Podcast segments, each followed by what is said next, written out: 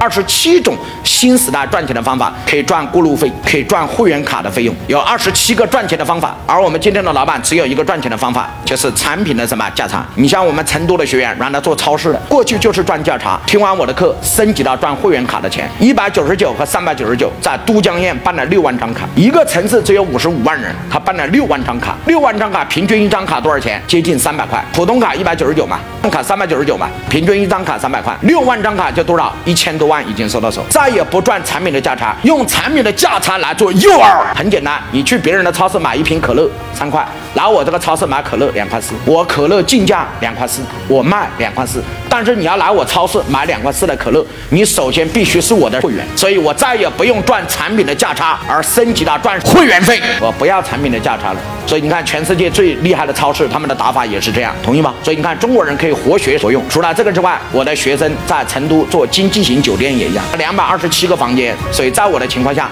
他也在成都电子科技大学门口开始用什么？告诉我会员的方式，不再赚房间的价差，而直接赚会员费。所以这是我大家分享二十七种新时代的什么赚钱方法，主要是解决现金流的思路。